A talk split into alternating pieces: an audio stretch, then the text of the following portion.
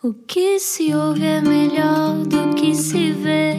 Desliga a TV, era o que faltava. A vida acontece quando anoitecer, era o que faltava. Juntos eu e você. Boa viagem com a Rádio Comercial. Olá, eu sou o Rui Maria P. Quarta-feira, já começa a saber os dias da semana, porque se calhar já se desconfinou. Quem foi a primeira pessoa que viu no desconfinamento? Será também a pergunta depois de onde é que estavas no 25 de Abril? Vai ser quem foi a primeira pessoa que viste depois do desconfinamento? Oh, Ana, quem foi? Já Também um pássaro assim, é porque eu falo com os pássaros agora. Não sei se acontece o mesmo contigo, mas sim, eu comecei a falar com os animais também. Oh, minha querida, mas isso é porque estás a tentar fugir aos teus filhos, não é? Não sei se a nossa convidada de hoje está nessa fase, mas eu acho que não. Não sinto que seja isso. Mas vamos saber quem está cá hoje.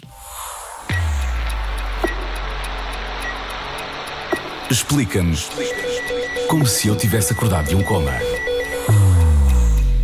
Habitualmente escreveríamos uma introdução muito bonita sobre a convidada, mas a Carolina Deslandes é tão expedita que o fez por nós aqui há uns dias. Escreveu ela assim no Instagram: Maria Carolina, 28 anos, signo virgem, amo abacates e ovo escalfado, faço canecas de chá que nunca acabo de beber e tenho uma obsessão por sacos de água quente para dormir. Odeio alho francês, passas, favas e borrego, odeio a abreviatura BJ e AMT, amo andar a pé à noite a ouvir música, amo ouvir música em vinil, amo ténis, acho mesmo que tenho um problema. Oh, Rui Maria. O problema é que, por mais que conheçamos os seus três filhos pequenos, o marido que também é músico e produtor, o terceiro lugar no Ídolos, a relação com o corpo, há sempre mais para descobrir nesta irreverência e uh, snitch dourada que é Carolina Deslandes. Hoje não era o que faltava, a extraordinária Carolina, uh, que não só fala da vida toda, como nos atira a sua vida toda às vezes para cima, e ainda bem, porque pensamos todos melhor sobre quem somos quando partilhas. Bem-vinda, Carolina! Olá, muito obrigada por este convite. De nada. Nada, finalmente. Finalmente. Finalmente, há, muito, finalmente. há muito tempo adiado. Como é que tu estás, linda? Conta-nos, pá, como é que tu estás? Olha, estou um bocado como acho que está toda a gente, já francamente saturada deste confinamento. Nós somos pessoas de toque, somos pessoas de apego, somos pessoas de. Eu, eu, por exemplo, sou muito cosmopolita, gosto de andar na cidade, gosto de, de multidões, gosto de, de dançar, gosto de estar com os meus amigos, preciso de palco para, para viver e para respirar e, portanto, já estou aqui a sentir um bocadinho uma ressaca de, da minha vida como era e, de, e, de, e de- de- dos meus hábitos antigos. Confesso estou um bocadinho já a entrar no ponto da saturação. E ressaca-te estás com os três miúdos pequenos em casa também, não? Como é que isso está a correr?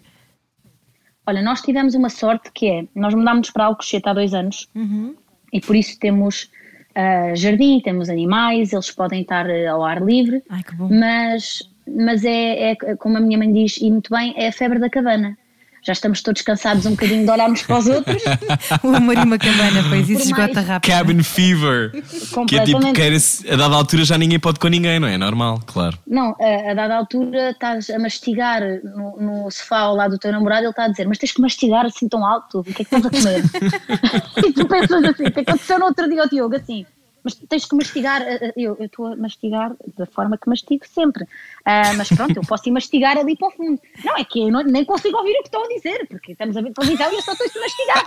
E eu pensei, ok, isto está a atingir, isto está a atingir um ponto de, de loucura já. Eu acho que vou acordar à Olha, meia da noite a dar com uma almofada sobre a minha cabeça. Olha, situa-nos um bocadinho.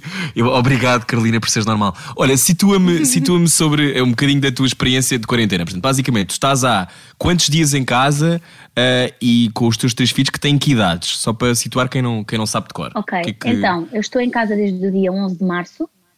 Ahm, estive, estive no Tu estás para aí desde com- dia 13, portanto também não. Sim, Ah, é diferente. Sim. mas, Diz, mas estive no Porto com, com o Pedro Abrunhosa, que, que eu acho que foi uma forma da vida me dar um presentinho antes de, de me mandar para o confinamento. Disseram: não, agora vais, tens aí uns dias com o Pedro Abrunhosa em estúdio para te sentires a pessoa mais feliz Música do mundo. que ouvimos ontem aqui na Rádio Comercial, A Tempestade, Sim. linda, E- e não- parabéns. Foste Não, gravá-la não. a Porto? Não, não, não, não, não. não. A, a Tempestade veio depois. Eu e o Pedro estamos a fazer um projeto, os dois Ah. juntos, ah, que supostamente eu acho que nem sequer podia dizer, mas já disse, ora que se lixe. Olha, azar. E estamos a fazer os Um dois um exclusivo, juntos. rádio comercial. exclusivo rádio comercial, uh, mas estamos a fazer um projeto, criámos uma bonita e inesperada amizade. É uma pessoa uhum. muito importante para mim, não só artisticamente, mas também a nível pessoal. Tem sido uma das pessoas que tem ajudado a manter a minha sanidade mental um, dentro dos parâmetros da normalidade, um, que faz com que eu não vá presa com os meus ataques de loucura, e, e tem sido. E nós temos-nos juntado e temos, temos estado a compor, a escrever. Uh, ele senta-se ao piano, eu levo os meus poemas, ele traz-me os poemas dele. Então estivemos em estúdio antes e pronto, eu voltei para Lisboa e iniciei o meu confinamento e tenho-me mantido confinada. Tenho três filhos, o Santiago, o Benjamin e o Guilherme, o Santi e o Gui. O Santiago tem 3 anos, faz 4 anos agora em junho. O Benjamin tem 2 anos, faz 3 anos agora em junho. E o Guilherme tem um ano e meio, uh, faz agora um ano e meio também em junho. Uau, é. portanto, um, ehm, tu tens uma creche, não tens filhos, não é? Tens uma creche, um, ehm, creche em casa. Sim. Como é, que, como é que tem sido navegar Uh, isso, porque tu tens 28 anos, independentemente de tudo, já és uma mãe experimentada porque tens três filhos, mas quer dizer, ter três bebés, que é o que tu tens, para todos os efeitos, o Santi ainda é bebê, não é? Como é que é hum, para ti navegar isso? Um, como, é que se, como é que se faz? Porque há muita gente que está a ouvir, também se calhar prim... pode estar em situações parecidas, não é? Primeiro, uh, isto para mim ao início e, e, e mesmo agora, apesar da saturação, veio numa fase em que, em que foi muito preciso porque hum. eu antes de, de, deste, deste, confinamento estive a fazer Dança com as Estrelas, estive a fazer uma curta-metragem, tinha concertos ao mesmo tempo, tinha outros compromissos de, de publicidades uhum. e de coisas que foram, foram fechadas uh, no ano anterior. Tu trabalhas então muito, estava... não é? Eu não sei se toda a gente tem a noção trabalho... de como tu trabalhas muito. trabalho muito, mas também porque uh, gosto. Sou uma uhum. privilegiada, uhum. trabalho naquilo que gosto Uh, gosto também de, de, explorar a minha criatividade para outras coisas que não seja só a música e por isso eu acho que trabalhar muito também é um bocado do meu feitio e, e é um bocado uma, uma escolha. Mas eu estava a trabalhar como nunca tinha trabalhado, com um ritmo que nunca tinha tido. Um, foi uma altura de muita coisa ao mesmo tempo, perdi a minha avó também nesse, nesse período. E um, uns dias antes do, do, do, confinamento eu tive o meu primeiro uh, burnout, fiquei mesmo de cama, não me conseguia mexer de cansaço e portanto este confinamento veio-me trazer tempo outra vez para, para eu me lembrar da pessoa que eu sou quando não estou a trabalhar, que é uma coisa que nós temos alguma dificuldade quando entras num modo uhum. uh, em modo uh, piloto automático, uhum. uh, esqueces-te um bocadinho do que é que tu fazes por prazer, do que é que tu tens para dar aos outros, à tua família, às pessoas que vivem contigo, de voltares a descobrir o que é ter tempo para estar em casa, uhum. ter tempo para dedicar aos teus filhos sem estares a pensar que daqui a uma hora tens que ir para não sei onde. Uhum. E veio numa altura em que foi muito importante para mim e para nós, enquanto família, voltarmos a reconectarmos uns com os outros e, e estarmos todos juntos. Portanto, nesse sentido, foi, foi bom, foi muito, muito bom. Voltar a, a estar com os miúdos 24 sobre 7, que era uma coisa que eu já não fazia há muito tempo. Olha, Depois, claro, é como, é como tudo, eles já estão um bocadinho fartos de mim. e, e, nós já estamos um bocadinho fartos deles, é normal. Eu costumo dizer que uh, fizeram os meus filhos tão bonitinhos que é para eu não ter coragem de os atirar pela janela. Esse clássico, não é? Carolina, obrigada por teres partilhado essa história do, do burnout, porque há, há, muita gente a passar pelo mesmo, porque o stress é viciante, não é? E nós temos falado muito disso aqui com uh, terapeutas e uh, psicólogas, aqui no Era o que Faltava. Um, só para contextualizar, alguém que esteja a ouvir e que, e que pensa, ah, mas será que eu já passei pelo mesmo? Tu, tu caíste mesmo à cama. Sim, basicamente eu um, tive, tive um dia de, de ensaios e, e, de, e tinha tido também a missa da minha avó no dia anterior e, e uhum. nem tive tempo de fazer o luto, nem tive tempo de fazer nada. Uh, achei que conseguia continuar a, a, executar as minhas tarefas como se fosse um robô e como se nós não tivéssemos esta, estes sentimentos todos dentro de nós e, e, chegou uma altura que eu tinha, tinha um compromisso ao, ao, final da tarde, fui buscar os meus filhos à escola, levei-os ao parque, quando estava no parque comecei-me a sentir um bocadinho mal, cheguei a casa e fiquei mesmo sem, sem energia para me levantar. E depois tive aquele raciocínio que nós não pensamos muitas vezes que é, eu não deixo o meu iPhone ficar sem bateria, eu não deixo uhum. a, eh, a minha carreira ou o meu trabalho perder o gás mas descuidei-me completamente de mim e, e, e é, é, impressionante como quando tu és a origem, não é? Exatamente, e, e, quando uhum. e quando é impossível, é, eu cada vez acredito mais nisto que é nós não somos máquinas uhum. e o tempo uh, e, e, os tempos em que vivemos fazem-nos acreditar que nós temos de viver como máquinas, produzir muito para conseguirmos uh, sustentar o nível de vida que ambicionamos, para conseguirmos dar um futuro bom aos nossos filhos. Então, as horas de trabalho que nos dão para o tempo de, de lazer e para o tempo de paz e para o tempo de descanso, que é fundamental, são muito reduzidas e não sou só eu, é muita gente. Nós somos completamente consumidos pela produtividade. E é uma uhum. coisa que eu acho que a produtividade só existe e tu só te tornas bom e, e especial naquilo que tu fazes porque passaste muito tempo a conhecer-te e porque passaste muito tempo a alimentar-te. Uhum. E quando deixas de fazer isso é porque foste engolido um, pelo teu propósito e, e, foste engolido pelos teus objetivos e, e, e, isso não pode acontecer. E pronto, e foi um bocadinho um momento de paragem para mim em que o Diogo olhou para mim e disse: Olha, vais ter que parar, não há hipótese nenhuma, tens que ouvir o teu corpo. Se o teu corpo te está a dizer que não é para te mexeres, não te mexas. E foi isso que eu fiz, fiquei um dia Mas isso parada. É... Uhum. Diz, diz, diz, acaba. Uhum. Não, fiquei um dia parada e no dia a seguir sentia-me francamente melhor e fiquei, fiquei bem, graças a Deus, e, e, uhum. e tive tempo de me recompor. E, e, pronto, e de lidar com, com, com esta coisa da, da, perda e de dizermos adeus à nossa família e, e pronto, e dei, dei-me tempo a isso e, e, foi, e foi fundamental para mim saber parar, que é uma coisa que, que eu tenho muita dificuldade, é perceber quando é que tenho de parar efetivamente. E tempo. Se agora ligou a rádio comercial, desculpem, deixa-me só uh, situar. É claro que conhece esta voz, é Carolina Deslandes. Diz Ana, desculpa, continua. E dizer-te, dás tempo às emoções para elas virem acima, não é? Poderes soltá-las, basicamente é, é um bocadinho esse o exercício. Sim. Quarentena eu, é bom para isso. A quarentena, e eu acho que isto não, não é só na quarentena, eu acho que nós temos mesmo de. Nós vivemos tanta coisa, lidamos com tanta informação, que é quase imperativo que tu lides com muita coisa, mas lidas com muita coisa à superfície, porque uhum. tu não uhum. tens tempo para, para te debruçares e para seres minimamente profundo em nada, porque tu vês pelas próprias canções. Tu, tu ouves o Try a Little Tenderness, o Try a Little Tenderness tem 40 mil acordes, tem variações, tem 5 minutos de música. Hoje em dia as músicas querem-se com 2 minutos, quase 3, repetir o refrão exaustivamente e os versos têm que ser muito simples, com um vocabulário muito simples, porque as pessoas não têm tempo para se debruçarem sobre nada. Porque, então não... Uhum, porque a criatividade e, também surge nos momentos de pausa, de relaxamento, não é? E, e acima de tudo, uh, nós temos de, de, exigir mais, não só a nível cultural, mas a nível de tudo. Temos de exigir uhum. mais e temos de dar tempo para vivermos as coisas e para nos debruçarmos sobre as coisas efetivamente. Não é aquele saber de tudo, mas saber de tudo, Google, Wikipedia e saber de tudo à flor da pele. Porque uhum. tornamos-nos pessoas que fazem muitas coisas, que dizem muitas coisas, que têm muitas frases feitas, mas que depois estamos vazios. E eu nunca claro, vi um depois tempo é zar, não é? é... Eu, eu, uhum. nunca vi um tempo em que se tivesse tanta coisa, em que se comunicasse tanto e em que houvesse tanta gente a sentir-se tremendamente só. Porque lá está, tu vives o, o, tempo inteiro a produzir, a produzir, a produzir, a produzir e a fazer e a fazer e a fazer e com uma coisa que, que existe muito e com a internet também, que é a comparação.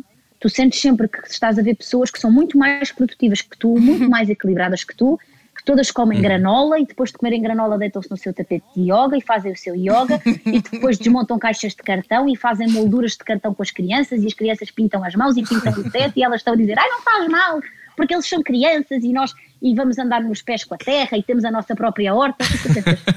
Porra, eu fui ao continente há dois minutos, vou fazer massa com atum, ninguém construiu molduras com nada. Será que eu sou uma porcaria de uma mãe? Será que eu sou pouco ativa? Será? Percebes? E então esta coisa da, da, internet e de nós lidarmos com os hábitos dos outros, e, e, uma coisa muito engraçada que é, nós vivemos a comparar a nossa vida, o, o total da nossa vida, aos 10% que são a vida o que melhor. os outros publicam. Uhum. Uhum. Com o melhor dos outros. Publicar aqueles claro. 10% com filtros. Ninguém vai publicar um filho agarrado aos teus cabelos a chorar a dizer que era um ovo ainda. ninguém vai publicar. Vão publicar a criança a jogar à macaca e a abraçar o irmão. Ninguém vai publicar quando morde o irmão, o irmão fica com hematoma e faz estás com gelo, enquanto o outro se tira para o chão e rebola, percebes? E então é, é quase ingrato tu teres que estar sempre a lidar com essa comparação da, da granola e dos Olha, cabazes biológicos. Tu disseste disseste várias coisas, já yeah, meu, disseste várias coisas, disseste várias coisas importantes aqui neste, neste teu rant. Obrigado por abrir o coração, um, porque estamos todos, eu acho, no mesmo barco em relação a isto, mas tu, se calhar, tu e Ana num barco muito parecido. Ana tem dois filhos, tu tens três, e tu tens três muito pequeninos. Um, mas há aqui uma coisa extra que eu acho que falaste de uma coisa fundamental, que é a comparação. Que é, um, como é óbvio, as pessoas sempre se compararam umas às outras, mas eu acho que esta coisa, este acesso constante à comparação de eu estou a ir para a cama, ligo o Instagram e vejo, antes de ir dormir, a última imagem que eu tenho é um gajo com oito abdominais, depois mando mais um bocadinho, é um gajo que esteve no Dubai, depois aqui abaixo e ela tem uma família perfeita. É uma Tudo angústia, isto. não é? Que- que- se- Não, se- porque se mesmo que tu não queiras saber, imagens, isto, isto é, isto é um bocado, esta conversa também já é um bocado clichê, não é? Também já falar sobre isto é um bocado clichê, mas ao mesmo tempo, eu acho que nós não percebemos como isto nos lixa as sinapses. Sim. Porque tu chegas ali a um ponto em que é, ok, a minha realidade só pode estar errada. E isso é uma negação de quem tu és, o que é uma coisa dificílima. Como é que tu, que entretanto eh, tens uma ação nas redes sociais contínua, tu não desapareces, tu não tens vontade de desaparecer às vezes, por exemplo? Às vezes desapareço. Não, é, não é muito comum, mas às, às vezes desapareço. Eu não publico nada por obrigação. Mesmo que tenha um contrato com uma marca e tenha conteúdos programados, se eu sinto que não estou na vibe, não publico. E explico e digo: olha, vou publicar amanhã, hoje não estou num dia bom, ou o que quer que seja, não não estou porque não, lá está. Eu não gosto de contribuir, por muito que inevitavelmente às vezes o faça, eu não gosto de contribuir para essa realidade ah, de circo Paralela. da, internet e, do, e do Instagram. Mas muitas vezes tenho, tenho vontade de desaparecer, mas lá está. Eu acho, eu, eu olho para a coisa de, de ser, entre aspas, figura pública e, e de, e de ter uma voz, de, de- de usar a minha voz, entre aspas, figura pública é muita gente, não é? Exato. mas de usar a minha voz com o sentido de corresponsabilidade social, acima de tudo. E, e gosto, e às vezes quando não estou tão bem, partilho que não estou tão bem. E, e parecendo que não, quando tu falas sobre uma coisa, ou quando tu tocas na ferida, ou quando tu és absolutamente honesto sobre as coisas, e principalmente sobre as coisas que não são felizes e polidas e, e que não correm às mil maravilhas, abres aqui uma porta muito bonita, que, que nem é, não há toda a gente a usá-la na internet, mas ela também é uma opção. A, a porta ao lado da selfie e do processo narcisista é a, a porta da generosidade e da partilha, que é uma porta que também podemos abrir de vez em quando, que é a porta onde toda a gente se assume anormal e por isso toda a gente encontra um ponto de eh, um ponto A sua comum, weirdness, um ponto não é? de- A sua estranheza. No teu caso, tu Ouve, e- aproveitas e- para mostrar a tua crueza também, a crueza da, da vida. Porque, porque ouve lá, eu, eu- para, mim- para mim só me faz sentido assim, percebes? E, e como é óbvio que levo com, com as consequências disso e muitas vezes levo com notícias que não quero levar e muitas vezes levo com, com exageros e com sensacionalismos e o que for, mas eu acredito que o meu propósito e, e, e eu vivo hoje em dia vivo descansada com uma coisa que é eu tenho de viver em paz com a intenção com que faço as coisas. E tenho de viver em paz com o facto de nem toda a gente vai entender essa intenção. E há pessoas que vão interpretar mal e há pessoas que vão achar que é exibicionismo há pessoas que vão achar que lá está esta gaja a falar do amor e das inseguranças e que está gorda ou que o filho está doente e eu vou ter que saber lidar com essas opiniões e, acima de tudo, vou ter que saber lidar com o facto de eu falo a, a partir da minha realidade com as ferramentas que tenho enquanto pessoa. E as pessoas vão julgá-la a partir da realidade em questão, com as ferramentas que, lhe que lhes foram dadas. E muitas vezes a maneira como tu, como tu julgas o outro diz muito mais sobre ti do que vai dizer sobre mim.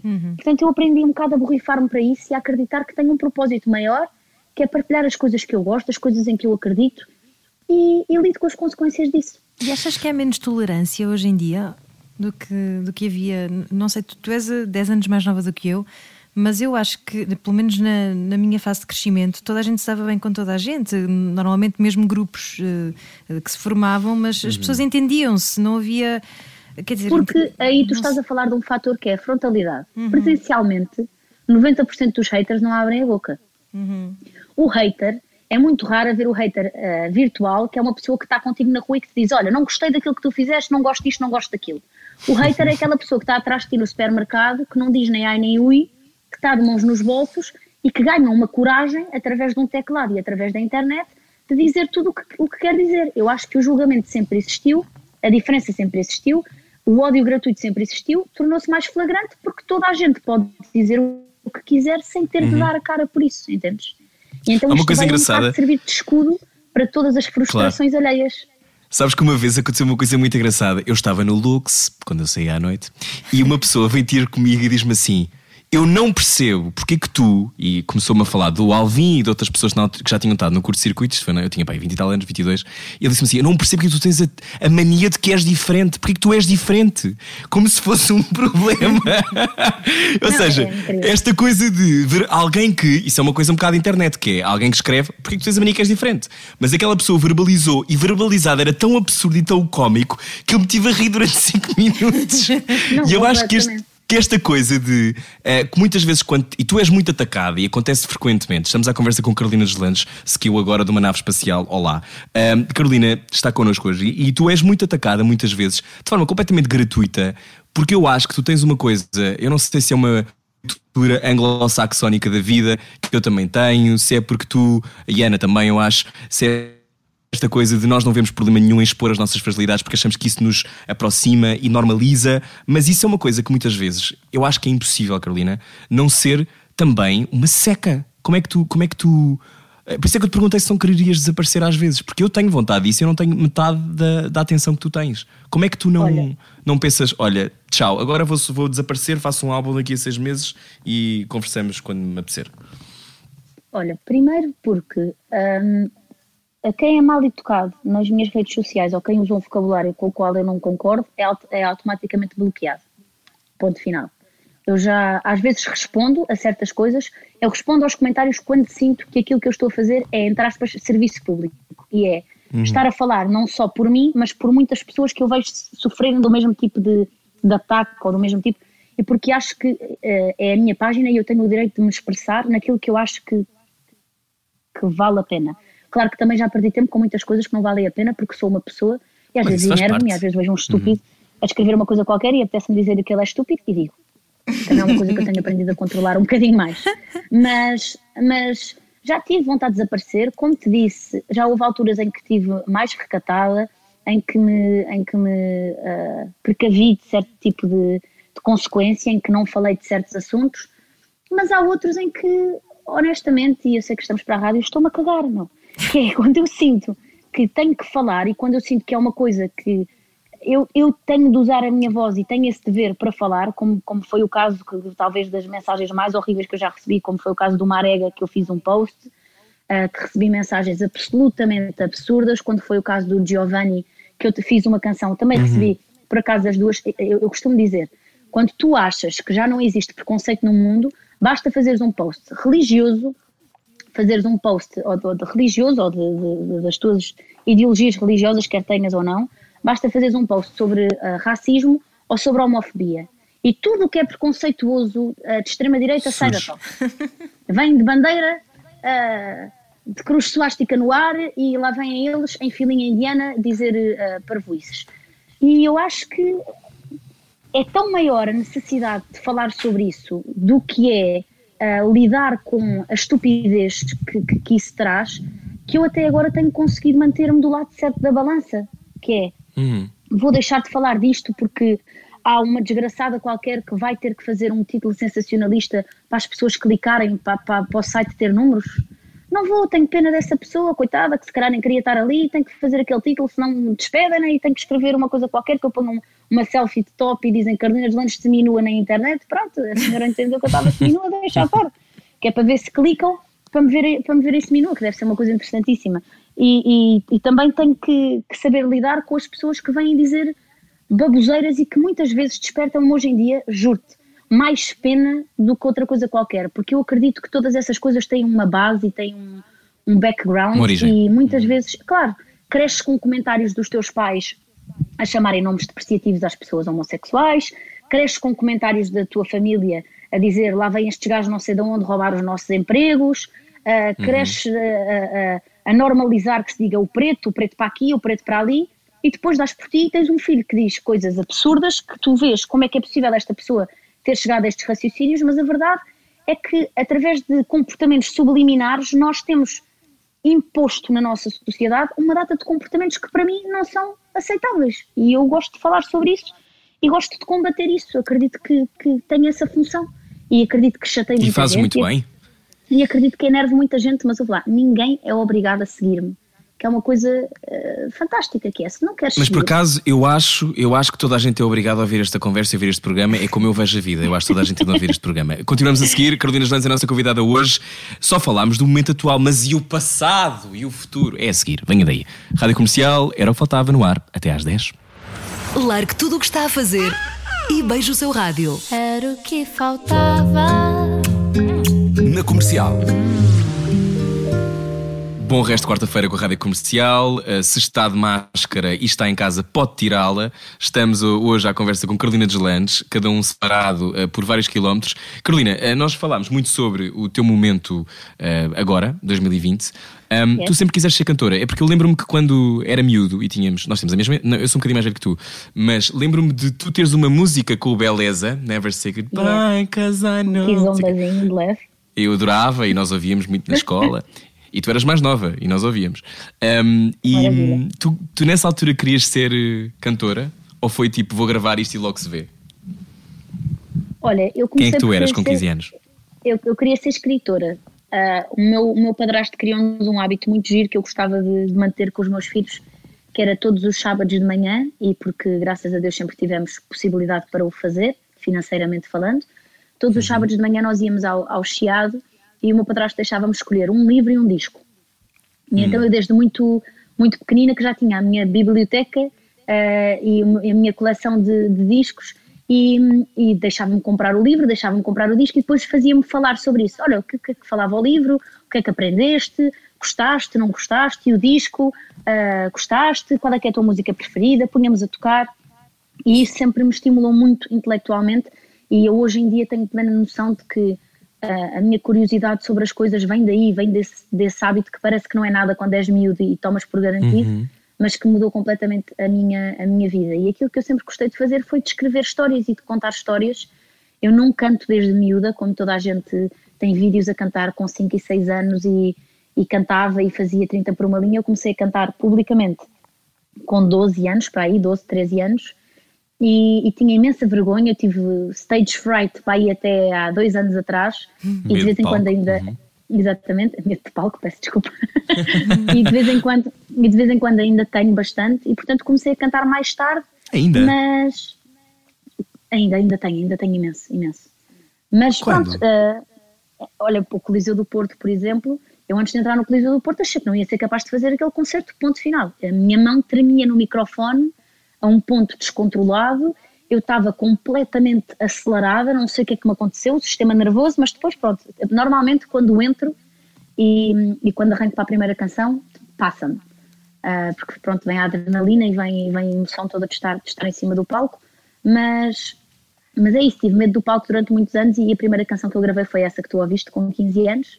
Uhum. Eu amava, amava e amo rap, foi o primeiro estilo de música pelo qual eu me apaixonei verdadeiramente. E, e comecei, pronto, todos os meus amigos eram rappers na altura e comecei a fazer, a fazer refrões de, de rap, era o que eu fazia basicamente. Oh Carolina, deixa-me só voltar um bocadinho atrás, porque disseste aquela iniciativa tão gira do teu padrasto. Lembras-te de algum livro e disco que te tenham marcado nessa altura, que tu tenhas escolhido? Lembro-me, claro. Olha, Os Capitães da Areia uhum. foi o primeiro livro uhum. que eu uhum. chorei compulsivamente a ler no fim. Tão bonito. Um, e, e lembro-me do, principalmente do disco ao vivo do Rui Veloso, que era um disco ah. duplo, um era amarelo e o outro era azul, uhum. e na altura que havia discos, e discos duplos, imaginem só, as pessoas que nasceram em 2000 devem estar a, a perguntar neste momento o que é que era da nossa vida que precisávamos de discos duplos e não tínhamos streaming. Mas nós, nós tínhamos disco, quando saía um disco duplo era uma maravilha porque significava que íamos ter muito tempo para ouvir aquilo e que não se ia esgotar uhum. aos, às primeiras duas horas. E, e foram, foi um disco, eu sempre que ouço, que ouço esse disco do Rui, traz-me as minhas melhores memórias da minha, da minha infância e esse livro também ficou marcado para sempre para mim, é o meu livro preferido até hoje.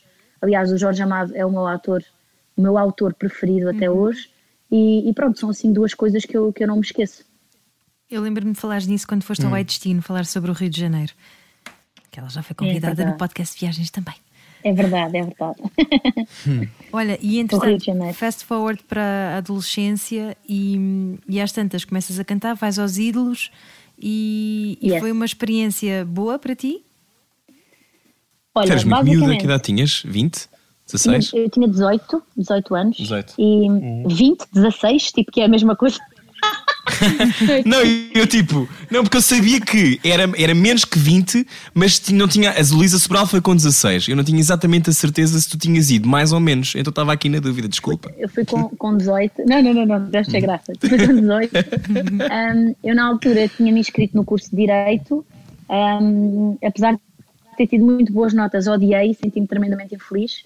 Então a minha mãe mandou-me, disse que eu só desistiria do curso quando tivesse um trabalho. Eu entreguei 60 currículos num dia, fui trabalhar para um restaurante. Uau! Trabalhava num, num restaurante e estudava no, no Hot Club. Já tinha uma banda, já tocavam os covers, já faziam os originais. E num desses concertos que, que eu fiz, o Manuel Moura dos Santos estava lá e disse-me: Olha, uh, eu sou o Manuel Moura dos Santos, olá. E eu disse: Ah, não, não fazia ideia. uh, como é óbvio que fazia e como é óbvio que ia desmaiando. E ele disse: Olha, vai haver uma nova edição do Idols e eu gostava muito que tu fosses tentar fazer o, o, o, casting. Mas eu fiquei um bocadinho reticente porque tudo que traz o fator competitividade para mim é, é difícil. Eu não sou nada competitiva, não gosto de competitividade, não gosto, não gosto mesmo. Eu sempre fui o ovo podre, quando era o último a chegar a um ovo podre, eu era o ovo podre tranquilamente. Uh, odeio mesmo competir, mas fui, mas fui, mas fui, propus-me a ir e foram, foi um dos, uma das alturas mais felizes da minha vida. Fiz amigos para o resto da vida. O Martim Vicente e a Maria Manuel, que são pessoas da minha edição do uhum. que foi há 10 anos, são dos meus melhores amigos até hoje. Sou madrinha de casamento dos dois e, e, são pessoas da minha vida, da vida dos meus filhos, fazem parte da minha família e, e, acredito que foi o melhor que o programa me trouxe e mesmo a minha relação com o Manel, que eu mantenho até hoje e que é uma pessoa uhum. que eu também adoro, foi um programa que me trouxe que me trouxe muita coisa e principalmente a capacidade de dizer que não, que é, que é uma coisa que eu aprendi no programa, que é dizer não quero vestir isto, não quero cantar isto, não quero fazer aquilo e aprenderes que vais ter de dizer muitos nãos e vais ter de explicar aquilo que tu és e aquilo que tu queres enquanto artista, porque não é só uma gala um domingo que fica na internet para o resto da vida e convém que não seja uma coisa que tu tens vergonhas no futuro. Mas, mas és muito, com 18 anos, és muito miúda e, sobretudo, na pressão que era, tu foste à final, etc. Dizer que não nessa altura é preciso um estofo considerável. Eras tu que eras uma bad girl inside, estavas habituada ao, ao hip hop, então sabias que tinhas voz. Como é que esse não surge de uma forma tão clara? Porque há muitos concorrentes que têm experiências opostas à tua.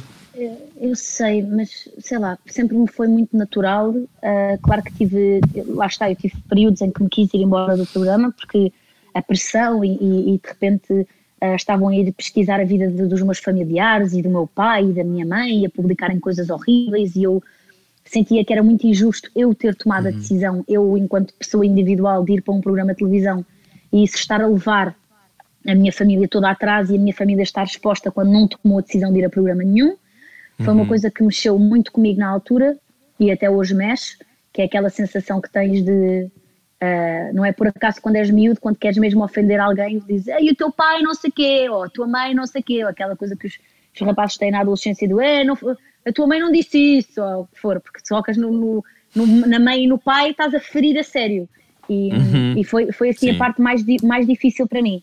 Mas nunca vi aquilo como uma coisa que fosse Uh, se eu não ganhar isto, meu Deus, o que é que será da minha vida? Acho que vivi isso. Não era o teu passaporte, então? Não, a minha mãe sempre me ajudou muito a manter os pés na terra e dizer: olha, filha, isto é tudo muito giro, agora está tudo no excitamento, daqui a seis meses há outra edição, as pessoas já se esqueceram disto tudo, portanto, curte, diverte-te, faz o que te apetecer, canta o que te apetecer, relaxa e curte mesmo, diverte-te, porque não vais querer daqui a uns anos olhar para isto e pensar: ainda devia ter feito assim ou devia ter feito assado não, aproveita, diverte-te e quando acabar, acabou. E se quiseres seguir isto da tua vida, eu ajudo-te e vamos, vamos embora. Se não quiseres e quiseres fazer outra coisa, pronto, fica uma boa memória. Nunca levou aquilo demasiado a sério e isso ajudou-me muito a pôr os pés na terra, sempre. Quem te ouve, tu pareces-me uma pessoa muito pragmática, tu sempre foste assim, muito, muito prática, muito vamos, mas é andar com a vida para a frente? Não, eu sou muito pragmática hum. no discurso, mas sou aquela pessoa que sou ótima a aconselhar os outros, sou ótima a fazer análises à minha vida das coisas que já passaram, mas no momento em que as estou a viver, eu sou tipo uma emotional wreck. sou muito sentimental, sou muito dramática, deixo-me consumir muito pelas coisas, choro, sinto as coisas a 3 milhões de rotações, um, mas pronto, também já, já aprendi a aceitar isso e acho que ajuda o facto de ir crescendo, perceberes que o fator tempo é de facto uma coisa comum a tudo e que o tempo ajuda a, a passar tudo.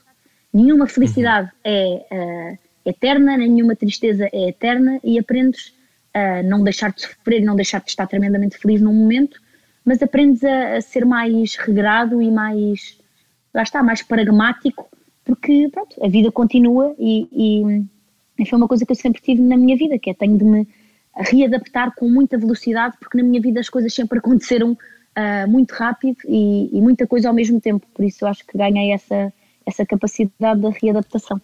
Olha, isto agora é para nerds que nos estão a ouvir. Porquê gostas tanto de Harry Potter, Carolina? Oh, meu Deus! tu também gostas muito de Harry Potter, não sei. Eu adoro! Eu, eu, tive uma escola de magia na internet com 14 anos. eu e o Domingos Coimbra, que é o baixista de Capitão Fall, sim, sim. criámos um clube uh, de Hogwarts na nossa escola. Nós andávamos na mesma turma da mesma escola e o clube era espetacular porque tinha-me a mim e a ele e ninguém mais quis entrar. Éramos nós os dois com dois paus de dois galhos de, de umas árvores que lá havia no, no, no recreio, uh, com as nossas varinhas uh, e com pronto e, e, fazíamos feitiços um contra o outro e duelos um contra o outro e, e pronto, éramos os nerds éramos os nerds assumidos e mais ninguém queria fazer parte do grupo, ninguém sabia o que é era o Harry Potter, ninguém queria saber uh, sequer. Eu, eu lembro-me que tentei pôr o meu irmão a ler o Harry Potter e passado uma hora ele atirou-me com o livro para cima e disse: Mas estás-me a pôr a ler livros de um gajo que faz magia, de uma gata que fala e de um barbudo que apaga luzes, mas tu estás-te a passar. e eu pensei: Ok, claramente isto não é uma coisa. Isto é para ele. Mas olha, eu acho que isto tem muita graça, porque eu acho que não é para toda a gente, mas eu acho que as pessoas que leram Harry Potter de forma muito dedicada e, e foram, e, e aquilo habitou o seu imaginário, acho que há várias, há várias traves mestras que nos unem. Uma, de, uma delas tem a ver com a sensação de, de alguma forma, nós somos marginais. Portanto, as pessoas que adoram Harry Potter uhum. sentem-se à margem. Também sentes a mesma coisa, Ana, não é?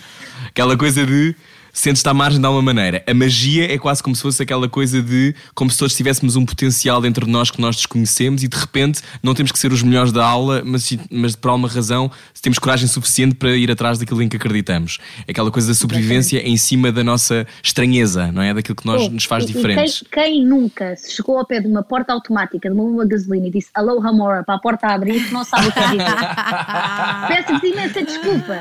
Peço-vos imensa desculpa. Eu faço sempre Aloha Mora, a porta abre automaticamente e eu sinto mesmo que fiz um feitiço. Podem me chamar o que vocês quiserem. Sim, ou então Podem... transportar os sacos das compras com Wingardium Leviosa. Completamente, e mandar um Obliviate quando um dia foi muito, muito duro. Faço um Obliviatezinho na testa e o resto do dia desapareça. Oh, Ai, um Obliviatezinho na testa. Um Obliviatezinho é tudo o que uma pessoa quer. Uh, pronto, apesar de já ter tido muitas vontades de fazer uns avadas quedabras, acho que me, me tenho mantido bastante boazinha nesse sentido. Mas essa, a pergunta do Rui faz todo o sentido. Tu achas que eras capaz de viver sem essa sensação de magia? Não, não sei, não é? Porque sempre cresci com, com isto, mas acredito que não era tão feliz. Porque hum, o Harry Potter fez muita companhia. Primeiro, foram os primeiros livros que eu li em inglês do início ao fim, o que ajudou muito a desenvolver o meu vocabulário e a facilidade que eu tenho em em falar a língua. E o raciocínio, não é? Sim. Segundo, um, foi também um livro que me passou imensos valores a nível da amizade e de como, independentemente de tu vires de uma família mais destruturada ou menos convencional, tu podes escolher as pessoas que te rodeiam à medida que vais crescendo e essas pessoas também podem ser a tua família e não são menos tua família uhum. uh, por, por serem ou não de sangue. A questão dos mudbloods e dessa coisa toda para mim é um paralelismo com a nossa sociedade totalmente, que é uh, haver sempre uma necessidade de, de, pôr as pessoas em classes e de, e de agrupá-las e de distingui-las e, e, e, isso ser combatido e acima de tudo esta máxima que parece um clichê mas que não é, que é uh, o mal só existe quando as pessoas do bem não se dedicam a combatê-lo e a falar e a agir perante isso. Hum, e, sim. por muito assustador que seja. E isso passa-te os ideais da, da lealdade, da coragem, de, da persistência, passa-te montes de coisas que eu acredito que ganhem muito com os livros e é impossível tu, ser, sendo nerd de Harry Potter, não quereres honrar os ideais da tua equipa. E eu, como boa Gryffindor, quero sempre manter-me uma pessoa que pense, não, esta atitude agora é 50 points to Gryffindor. Nem venham com coisas. Eu acabei de fazer uma coisa que dava 50 pontos a Gryffindor. Oh Ana, tu qual é que era a tua equipa? Era Gryffindor, é claro, Ai, então. Desculpa. Ela, brinde à nossa. Ai, foi sem querer ouvir o meu copo de vinho em casa. Não Porque queria tu nada. Também, tu também és Gryffindor, não é? Yes, eu, Claro. tinha, eu queria ser ou Gryffindor ou uh, Ravenclaw. Hufflepuff. Ah, Não, Ravenclaw. Hufflepuff faz uma seca, sempre achei. Sempre achei. Acho- Sempre achei os Hufflepuff ok, uns malta, anhados. demasiado nerds nesta Mas, por altura. Quem exemplo, não no outro dia Harry descobri está a fugir do Que a Filomena comercial. Cautela tinha, uma, tinha uma, uma, uma camisola a dizer Hufflepuff e fiquei trucidado porque nunca achei que a Filomena Cautela Não, fosse não, não, mas Hufflepuff. tu, leste, mas tu não leste o caption. O caption diz: Sim, eu sou Gryffindor, mas esta camisola tinha uma cor mais fixe. Estás a- Eu sabia que tu tinhas visto. Eu sabia. Percebes? Porque eu vi, Bom, eu vi e pensei: Hufflepuff. Olha, mas, fazemos- Exatamente. mas fazemos aqui um paralelismo: a magia é igual à poesia. sim. Só para fugirmos um bocado do Harry Potter agora. fugir do Harry Potter? Sim, acredito que sim. Ah, os dois criam um, um escape e uma forma de, de lidares com a realidade ah, através da arte e através do teu imaginário, que eu não me imaginaria a viver de outra forma. Para mim, para mim, a arte, em qualquer forma que seja, é uma forma de, hum, mesmo estando a escapar da realidade, lidarmos com ela ah, na sua forma mais pura e mais crua e muitas vezes dura também, porque hum, ajuda-nos, ponto número um, a pensar das coisas de- e a criar raciocínios sobre as coisas que nunca teríamos criado sozinhos, ou mais dificilmente.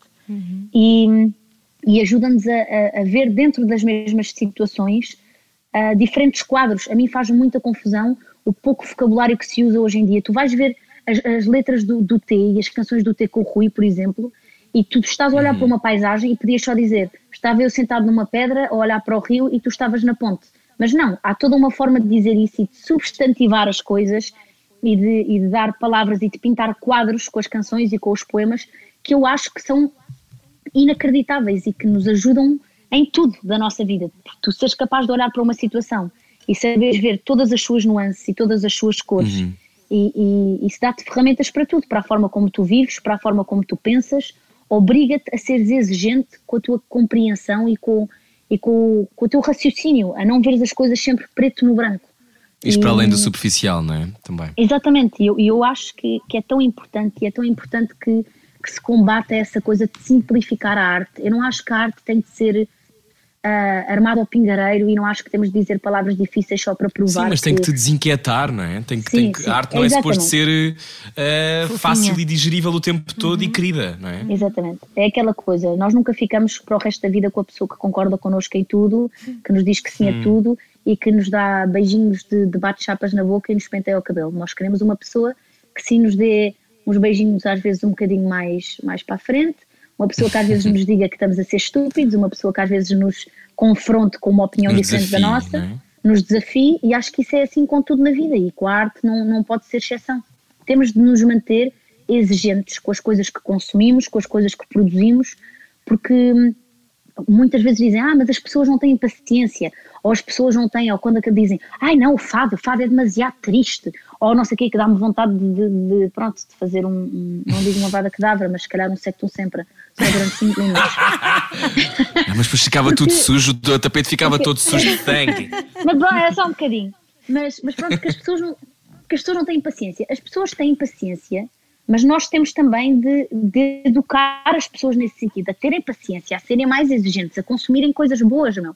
E, e- e acho que não nos devemos render. Eu estou sempre a dizer meu e man, eu peço imensa desculpa, é a minha forma de falar. Oh, e estou aqui a controlar. Eu não quero controlar a tua existência, diz aquilo que tu queres Ainda não dizer. disse nenhum palavrão, portanto estamos muito bem. Ainda não disse nenhum palavrão. Mas Hum. hum, é isso, acho que temos só de, de continuar a ser, a ser exigentes com, com aquilo que fazemos e com aquilo que Uhum. não temos. Lá está, eu posso estar a falar contigo e estar a dizer, ah, meu, mas se calhar não vou dizer numa canção.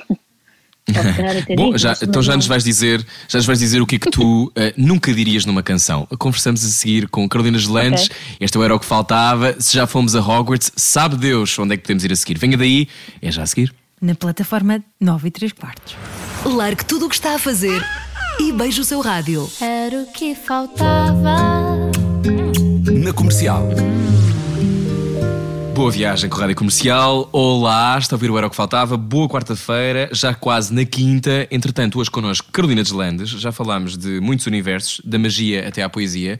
Ahm, há coisas que tu evitas tocar em canções ou já não há terrenos proibidos? Jardins proibidos? Imagina, não, não, gosto, não gosto muito de falar de aplicações ou de, ou de meter isso nas letras, tipo as minhas DMs e o meu WhatsApp e não sei o quê, faz-me um bocadinho de confusão. Porque, porque primeiro eu acho que isto das aplicações é uma coisa tão rápida que, pelo amor de Deus, há oito anos achávamos que o Facebook era dono do mundo e Uhum. desapareceu.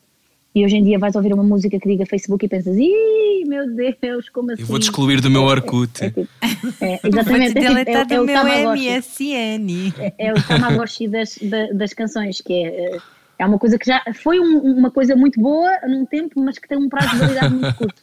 E então eu tento, eu tento não, não recorrer a essas coisas ah, que, que eu acho que são, que são rápidas e que são de rápido consumo, só porque eu gosto de pensar que uma canção que estou a ouvir hoje vai continuar a fazer sentido daqui a 20, 30, 40, 50 anos. E então é uma coisa que eu não faço. Que não quer dizer que se me apetecer um dia não, não farei, mas não, por norma não, não costumo fazer. Portanto, são canções para a vida toda. Desculpa. Exatamente. Eu sei que toda a gente faz isso. Olha, o que é que Não, faz uma boa Já estou canção? habituada. Exato, eu calculei. O que é que faz que é que uma faz boa um- canção? A honestidade.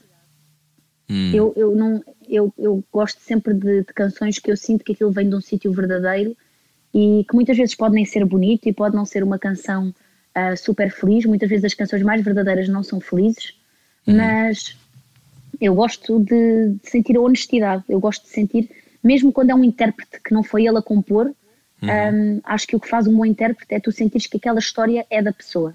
Eu acho que o que faz uma boa canção é isso mesmo, é tu sentires que é uma história e que hum, muitas vezes alguém está a contar a tua história, porque a, a- a beleza da música é essa, é conseguir se pôr em melodias e em palavras muitas coisas pelas quais nós passamos, que sentimos e que pensamos e que não arranjamos forma de, de transmitir, muitas vezes. E a tua história fez com que tu comprasses um disco ao vivo do Rui Veloso quando eras miúda e depois, em 2018 talvez, gravaste o avião de papel com o Rui Veloso. Tu eh, achas que hum, as sementes que nós vamos colhendo depois vais mesmo, eh, que vão, vamos semeando, depois germinam e... Era uma Olha, coisa que tu acho- sonhavas quando eras miúda?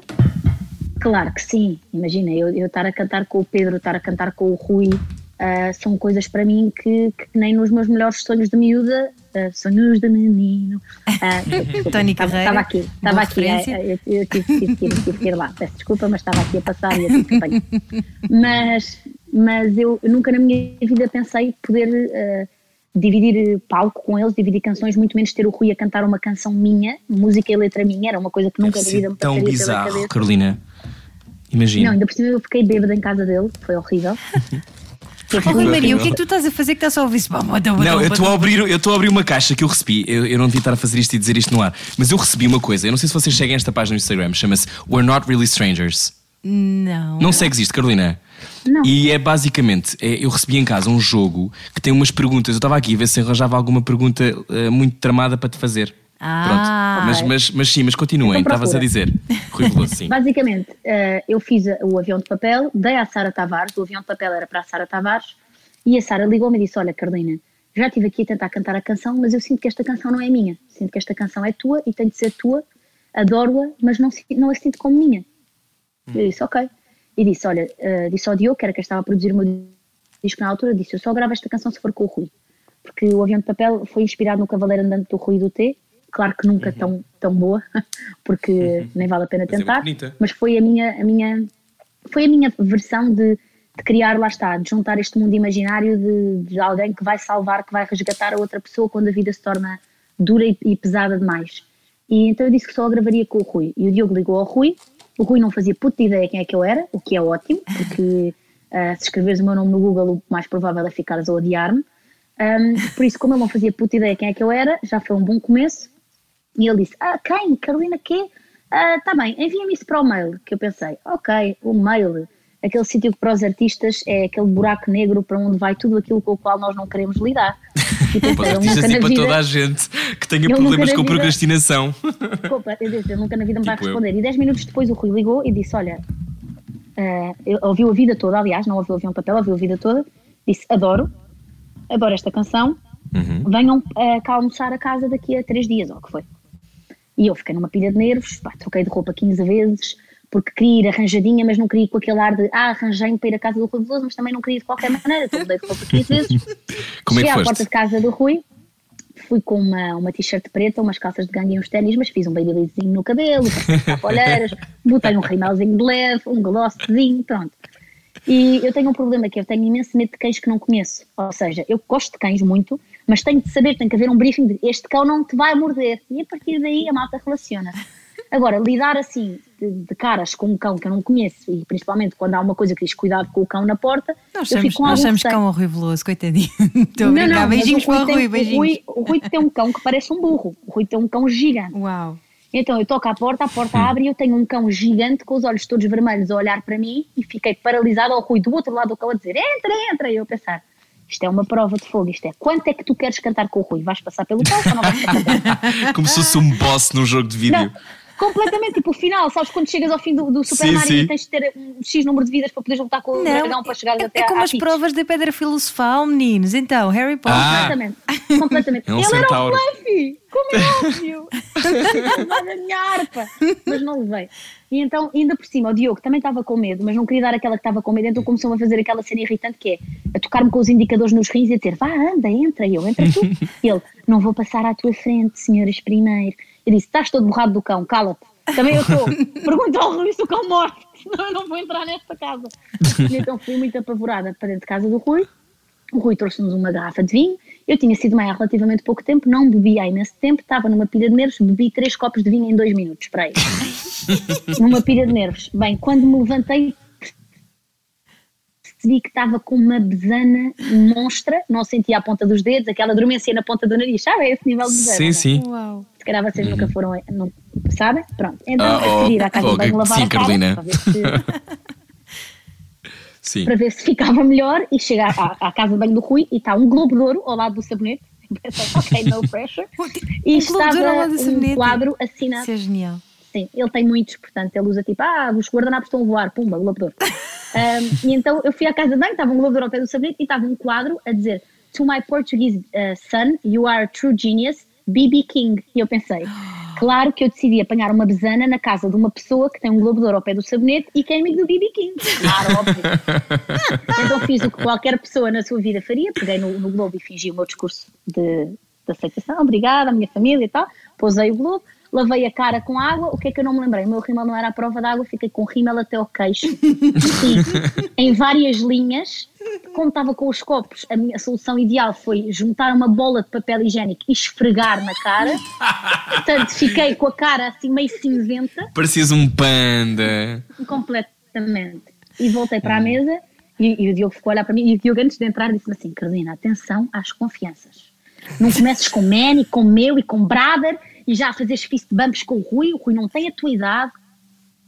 Calma, não sei o quê. Claro que o Diogo vê a minha cara bêbada, sentada, com a cara toda cheia de rímel, que tenta limpar com o papel higiênico e ficou a abanar a cabeça a dizer aquele não que não tem fim. Tipo, eu, You had one job. Eu avisei. Estás bêbada em casa do E depois aconteceu uma coisa muito engraçada que é o almoço era pastéis de bacalhau com rosto de tomate. Eu adoro.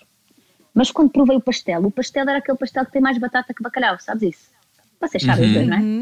Sim. Por favor. Sim, ok? sim, E sim. então eu provei o pastel e pensei, ah, que desilusão, não é um bom pastel. Mas como é óbvio que não vou dizer nada, continuei a comer o pastel. Eis não quando o Rui pôs aos talheres e diz, epá, estes pastéis estão uma Uhum. Pronto.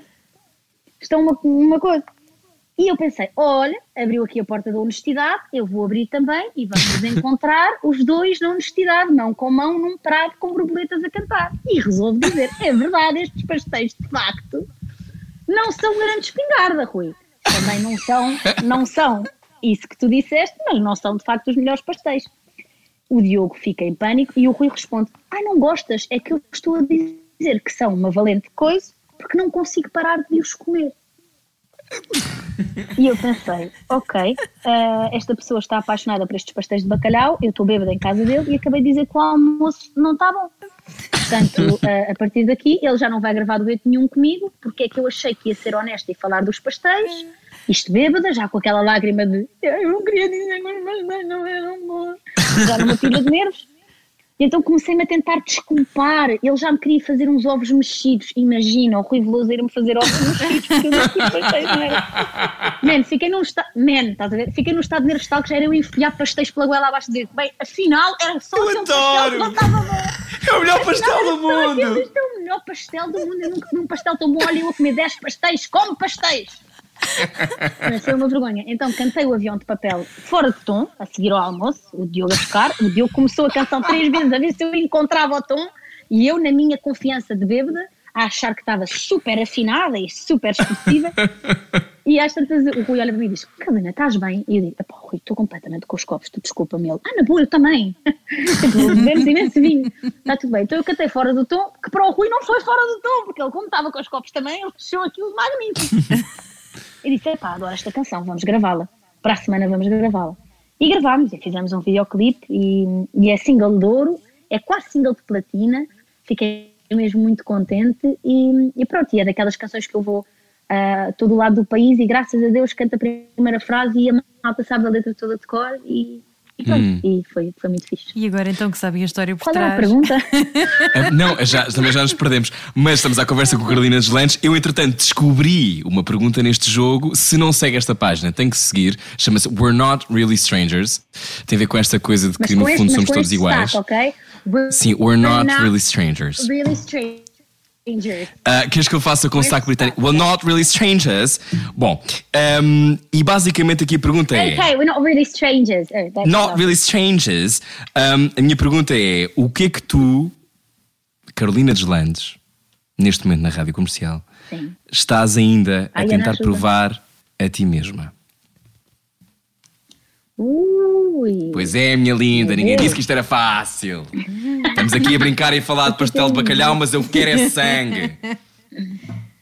O que é que eu ainda estou a tentar provar a mim própria? Ah, que consigo sempre, mesmo quando me irrito, mesmo quando a atitude da outra pessoa perante mim não é a melhor, não deixar de ser bondosa e não deixar de não deixar de contaminar, seja em que situação for, ah, pela raiva, pela mágoa, por tudo o que é negativo. Gosto de acreditar que estou a, a caminhar para, para aí e claro que isto é lindo dito, mas fazer é muito difícil, mas era isso que eu gostava mesmo, era daqui a um tempo conseguir e desligar-me completamente do ego, porque principalmente sendo artista acho que o ego é uma armadilha muito grande e estou, estou a tentar desligar-me disso. São essas duas coisas, pronto, manter-me bondosa e desligar-me do ego. Olha, tu seres mãe não é um- uma prova de ego todos os dias? Não, No Seres sentido mãe, de, eh, é de- a não, de teres relação- que te desfocar de ti mesma para, para seres melhor, não, eh, nesse sentido. Não, não, não é verdade Isso isto é que eu acabei de dizer. natural, sabes? Isso, isso é, isso é uma coisa é uma coisa tão natural que tu nem, nem pensas sobre isso. Uhum. Ah, ser mãe é muito mais instintivo do que se faz parecer. Eu nunca Uhum. tive aulas de pré-parto nem de pós-parto, não tenho nada contra quem tem, mas eu pensei, se há pessoas a fazer isto na selva, não, não sou eu de certeza em, em Lisboa com Wi-Fi e com médicos e com tudo que não, que não vou saber fazer isto e com a quantidade de irmãos que eu tenho. E Uhum. eu, eu acho que a parte difícil de ser mãe é a parte de lidar de forma tão próxima com a culpa de, de te estar sempre a pôr em causa, de te estar sempre a questionar se tomaste a atitude certa. Educar uma pessoa é uma grande responsabilidade, principalmente porque tu, ah, por muito que às vezes queiras subir a tua voz e por muito que às vezes tenhas uns de repente de, de querer pôr tudo na ordem, tu não podes dizer a uma criança que não pode gritar com o irmão a gritar com ela, não é? E, e isto vai para Ah, mas não dá só para este exemplo, vontade. Pois dá, e às vezes sai-me. Claro, então às não. vezes sai. Ah, mas é, é- é- a parte mais difícil para mim de ser mãe é essa parte da educação, porque eu sou um coração mole e mal vejo o meu filho a chorar muito, quer muito aquele chocolate, já estou a dar para mim a pensar, ah, qual é o mal, é um chocolate, dá lá, mas depois vem outra voz e diz, não, é antes do almoço, o chocolate é depois do almoço, e o chocolate não é todos os dias.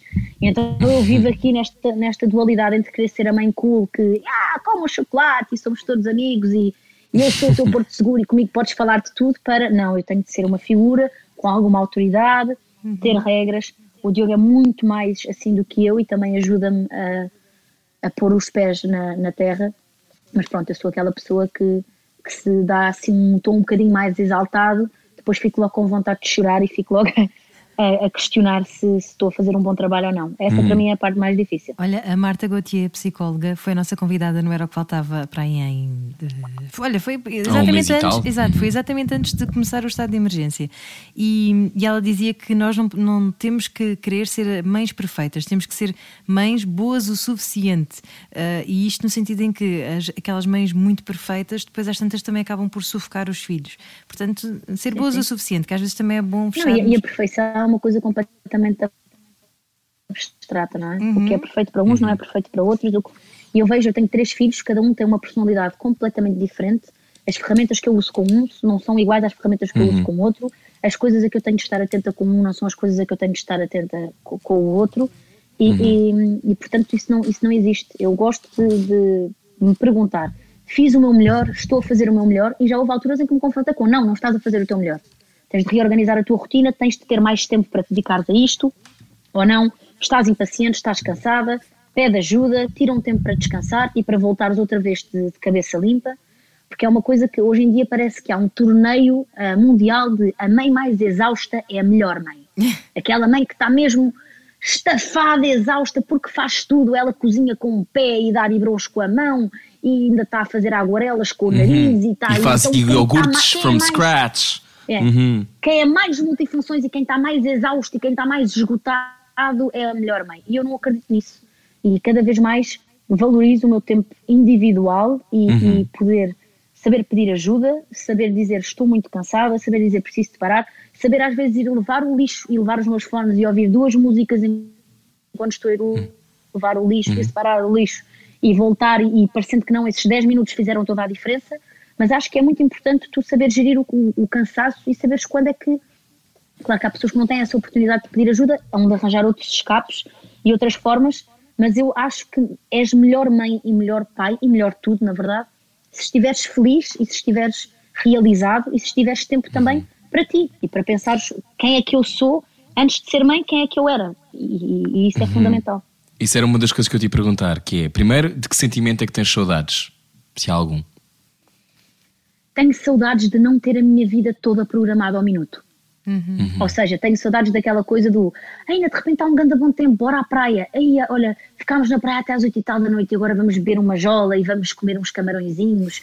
E a seguir há ali um sunset, não sei onde, uma roda de samba e vou dançar. E não tenho que dar justificações e não tenho que pensar, não, eu tenho crianças, uh, vou, vou tirar da praia, porque tenho tomar banho e tenho de jantar, e a seguir ao jantar uhum. uh, brincamos um bocadinho, agora são horas de ir para a cama, e agora troca fraldas, e agora aquele parece que está febril, e agora aquele não jantou tanto, dou-lhe um leite ou não lhe dou um leite? Se não lhe dou um leite, acorda às quatro da manhã, para com fome, pronto, esta, esta quantidade de, de raciocínios, tenho saudades só de não ter uh, a minha logística tão bem orquestrada uhum. ao milímetro, de não me dar, pronto, tanta a liberdade que tinha quando, claro. quando era adolescente, mas pronto, claro. faz parte. A minha outra pergunta tem o a ver com. O ganho de bom é é tão maior. Pois, a minha outra pergunta é: tu, tu fizeste alguns textos e eu achei muito bonito o facto de tu falares do Santi publicamente e do diagnóstico que lhe foi feito, etc.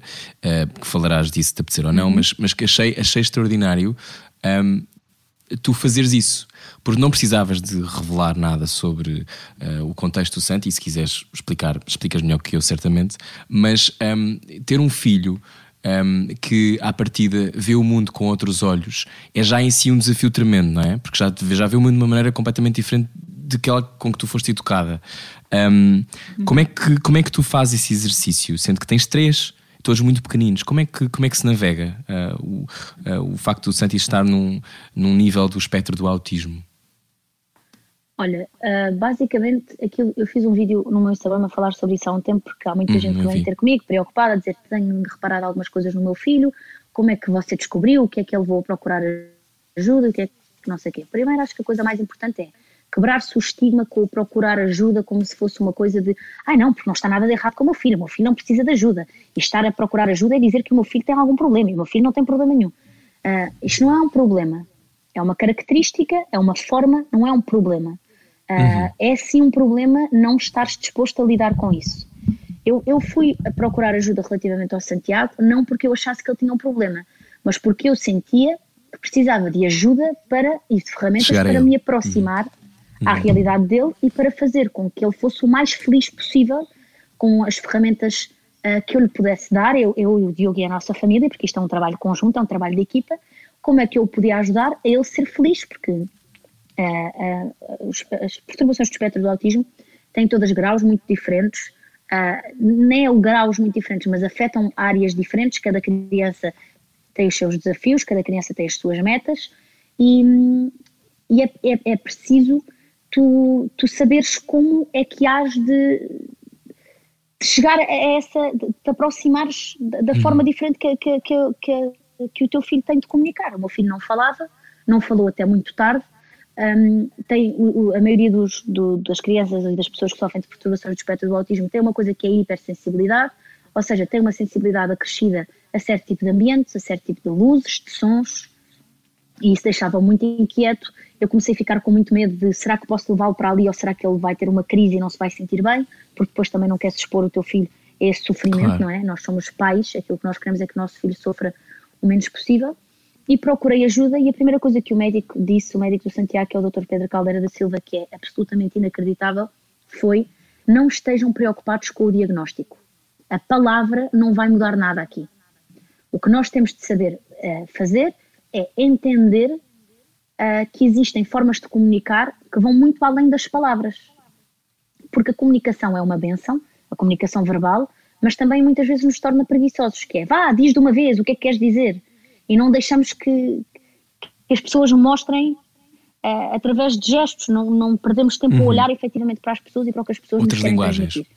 E o que eu, uhum. e o que eu aprendi com o Santiago foi, foi isso, uh, descobrir o mundo através do cheiro, através do toque, perder se calhar às vezes uma hora a fazer uma torre de, de pedras, um, ehm, entender como é que ele organiza os brinquedos e como é que para ele Uh, os bichinhos têm todos o seu, o seu lugar.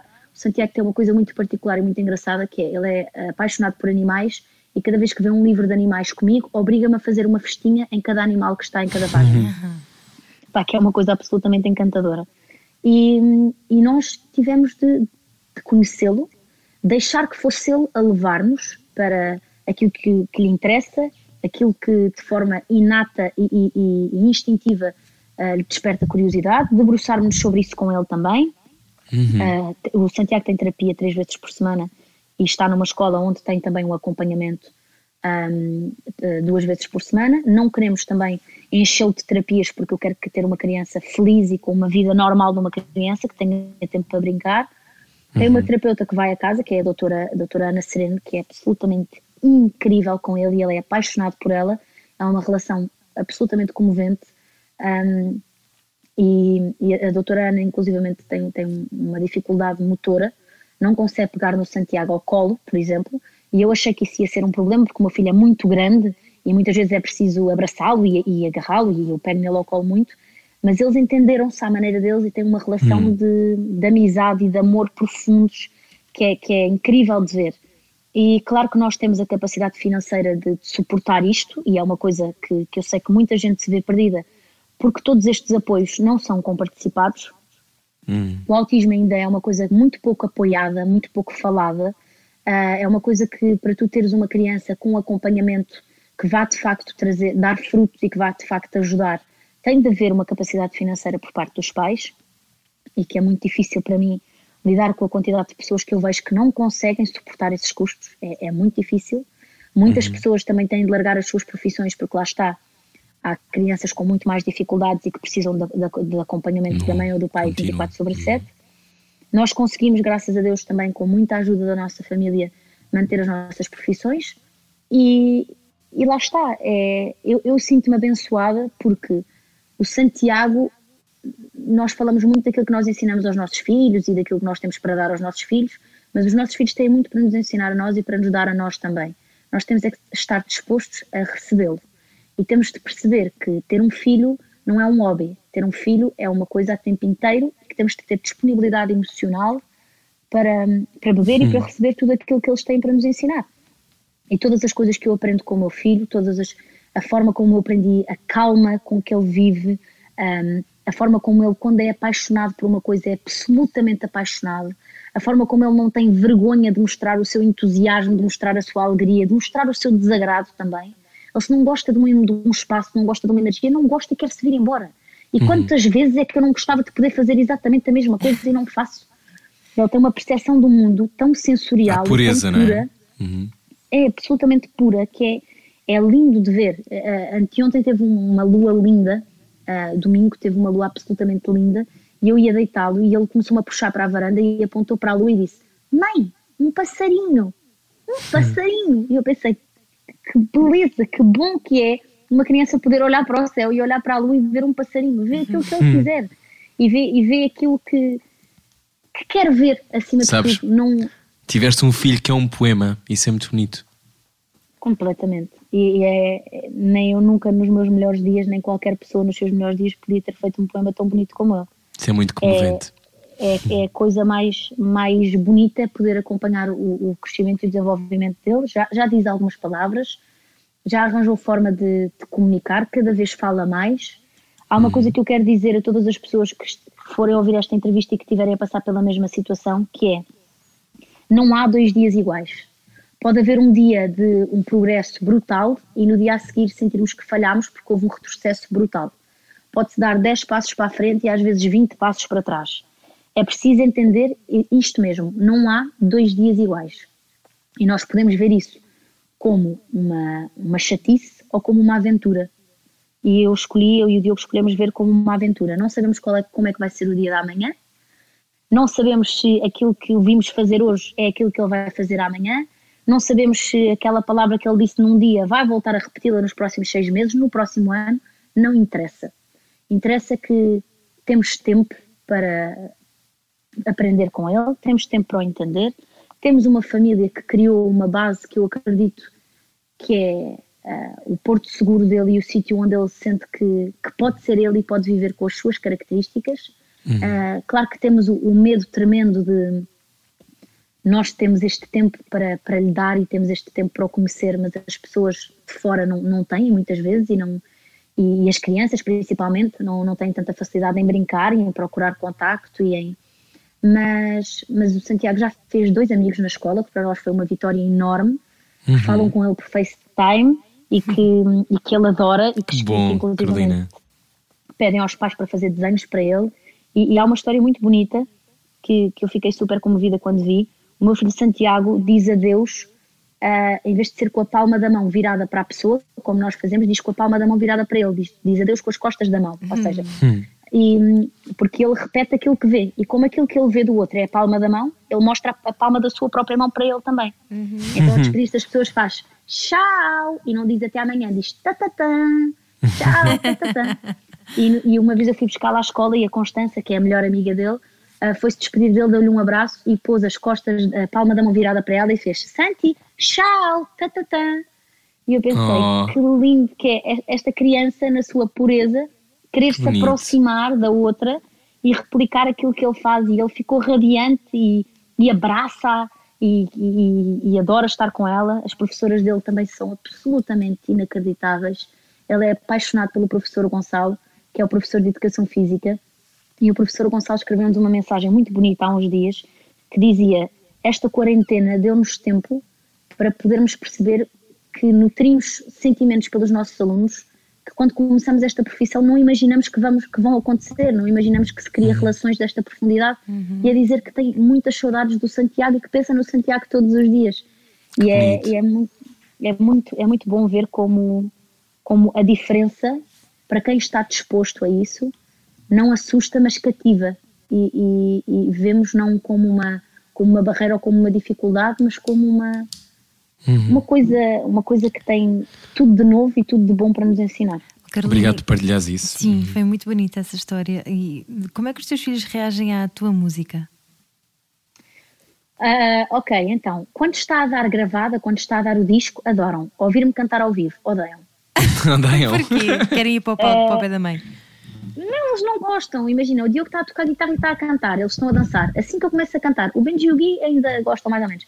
O Santiago não tem pachorra, manda-me calar, começa, não! E eu, ok. Há poucas coisas que, que ele gosta de me ouvir, que ele gosta de me ouvir cantar, mas pronto, Let It Go, o Frozen. Ah, ah, claro. eu, sei, eu sei os diálogos todos do Frozen em inglês e sei fazer as vozes. Então ele adora e eu muitas vezes faço as frases, o diálogo inicial da Ana e da Elsa para ele comer a sopa e é aquilo que ele mais adora é quando eu faço a Ana e a Elsa. Mas há sim Vem algumas fazer músicas que eu gosto. bonecos de neve. Nós vemos em inglês, Ah. nós vemos em inglês. Mas, Olha- mas ele adora. Deixa-me fazer-te uma pergunta. Tu escreves muitas vezes isto sobre os teus filhos de que hum, agradeces eh, por eles te terem escolhido. Tu achas que eh, és mesmo escolhida pelos teus filhos Acho quando para vir à Terra? Claro que sim, eu acho que ah, os filhos escolhem os pais e, e não o contrário. Acho que ah, não podia ter tido mais sorte com, aquilo, com, com os filhos que me escolheram. Gosto de acreditar que faço o, o que está ao meu alcance para honrar essa escolha e para mostrar que eles fizeram a escolha certa. Um, e, e gosto mesmo de, de acreditar que pode parecer lúdico, pode parecer estúpido, pode parecer ridículo, mas eu gosto de acreditar que os meus filhos já estavam destinados a ser meus e que, e que, e que me escolheram e que foram enviados para a nossa vida com um propósito, cada um deles com um propósito muito específico, que é uma coisa também muito importante que é, apesar de eu ter três filhos e apesar de nós sermos um grupo e uma comunidade, cada um dos meus filhos é uma pessoa individual e eu gosto muito de passar tempo com cada um deles e conhecer cada um deles e dar aquilo que eu chamo, pelo menos uma vez por semana, o dia do filho único. Que é pegar num dos meus filhos individualmente e levá-lo a fazer uma coisa comigo sozinha, ter tempo de qualidade com cada um deles individualmente, que é uma coisa muito, muito, muito importante e eu aconselho toda a gente que tem muitos filhos a fazê-lo, porque aquilo, a coisa de tudo ser de todos, os brinquedos são de todos, a casa é de todos, as bolachas são de todos, é importante, mas também é importante eles sentirem que há um momento que é só deles, que a atenção está absolutamente focada num só, para ouvirmos, para falarmos, para brincarmos e, e que não tem de estar a competir pela atenção, que é aquele momento que é deles. E eu, pronto, o dia do filho único, como eu chamo. Que é muito bonito. Obrigado por seres tão generosa. Eu acho que eu não sei se tu tens a, a- eu acho que tu não fazes isso minimamente. É, é engraçado porque tu és muitas vezes acusada, eu acho completamente injustamente, de falares demais.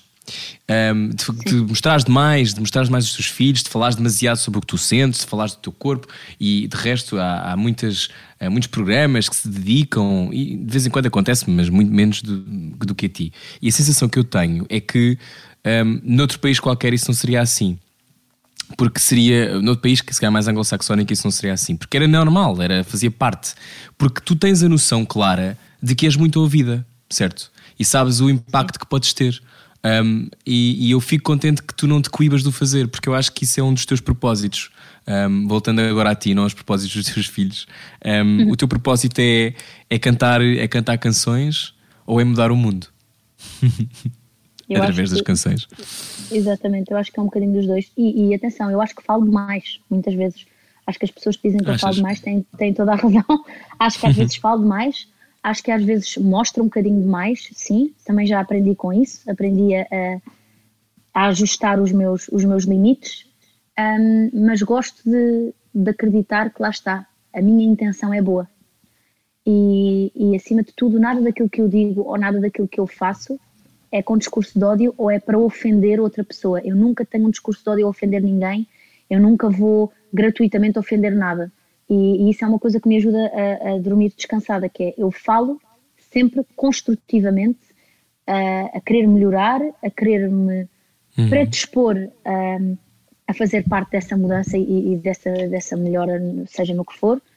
E sim, falo demais, sim, às vezes sou irreverente, sim, tenho pelo na venta, sim, consigo perceber que quem não me conheça e leia tabloides e, e veja programas que comentam a minha vida de forma absolutamente sensacionalista possa enervar-se bastante comigo.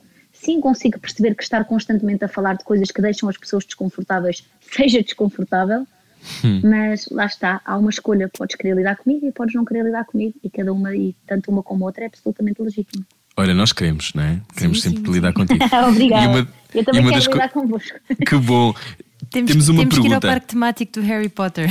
É isso, temos que ir todos, temos que ir Já todos. Ela já já foi. foste, que Ela já foi e mostrou-me e eu morri de inveja. Olha, oh, oh, Carolina, nós temos perguntado a todas as pessoas no final das entrevistas, agora durante esta fase, que lição aprenderam ou que estão a aprender com o confinamento. Qual, qual foi a tua? Ou qual tem, tem sido a tua? Olha, nunca tomar nada por garantido. Aquilo que eu fazia quatro, cinco, seis vezes por semana, que era subir a um palco e cantar para uma multidão, de repente foi-me retirado e eu percebo mais do que nunca a sorte que eu tenho de poder fazer aquilo que eu amo, amo de paixão. Um, não deixar nunca para. Isto parece um clichê, mas eu acho que os clichês só se tornam clichês porque são verdade e porque são muitas vezes repetidos, porque, é, porque são comuns a muita gente e acabam por ser uma, uma situação que acontece muitas vezes.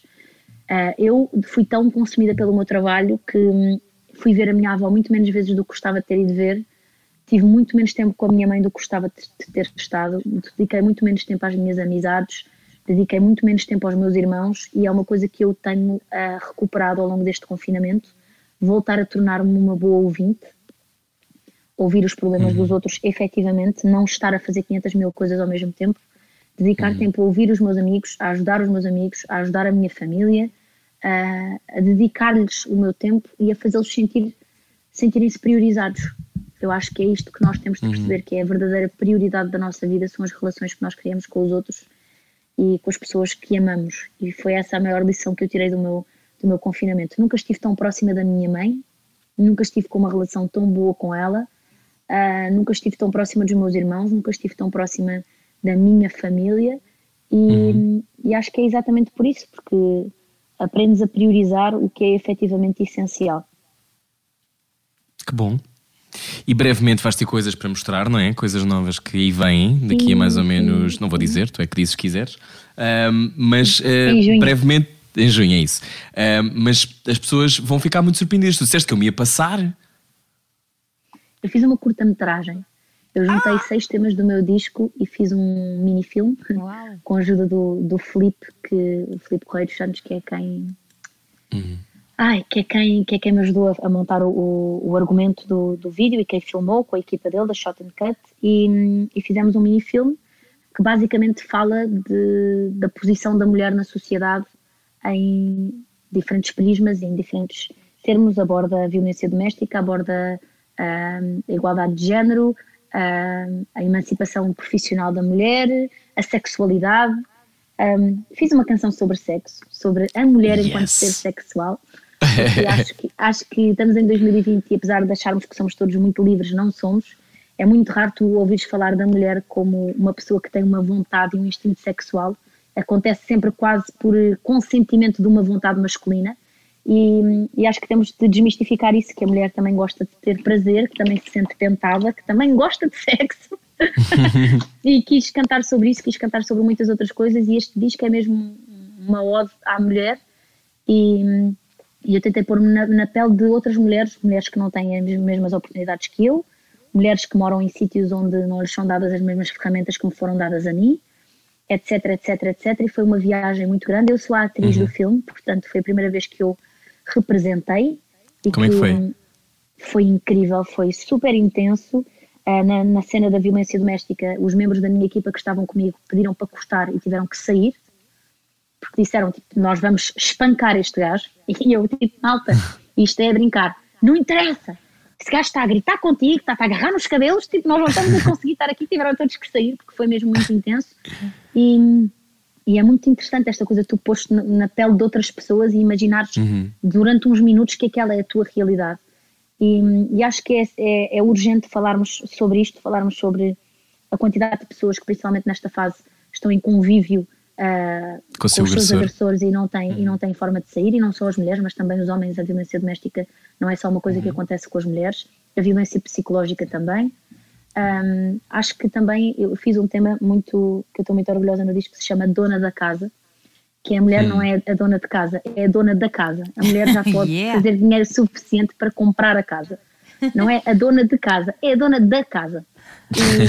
E, e, quero, e quero um bocadinho também incentivar a geração abaixo de mim e a minha também, a não termos medo de ambicionarmos ser o máximo que queremos ser, a nível financeiro, a nível profissional, a nível pessoal, exigirmos o máximo de nós e não termos aquela coisa de se um homem quer ser, ter a sua própria empresa e quer gerir não sei quantas pessoas, é um visionário, se uma mulher quer ter não sei quantas pessoas a trabalharem para ela e construir uma empresa, é autoritária, ou é mandona, ou é...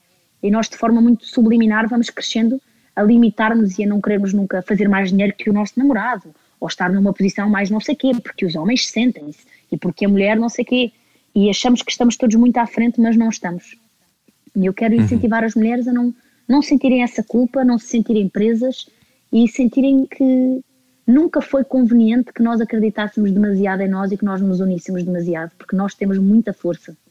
Muito mais força do que Isso é tão verdade, Carolina. Essa história É, da não conveniência. Uhum. Nunca foi conveniente. Sempre foi conveniente que nós nos questionássemos sobre o nosso corpo para podermos comprar mais cosméticos, para podermos comprar mais roupas, para podermos querer mudar a nossa imagem e mudar 30 por uma linha. Sempre foi conveniente que, ai, cuidado que ela faz tua amiga, mas as mulheres são todas não sei o que umas para as outras. E então nós vamos crescendo com uma desconfiança e com uma, uma, uma já, já temos como pré-concebido que aquela mulher não está a ser genuinamente honesta connosco quando, quando nos faz um elogio ou quando se aproxima de nós e então muitas vezes adotamos comportamentos de, de exclusão e de, e, de, e de não dar confiança já por defesa, porque nos ensinam desde sempre coisas, coisas básicas como atenção, que as mulheres são todas umas não sei o que umas para as outras. E depois os rapazes perguntam, e tu, quantas namoradas é que já tens na escola?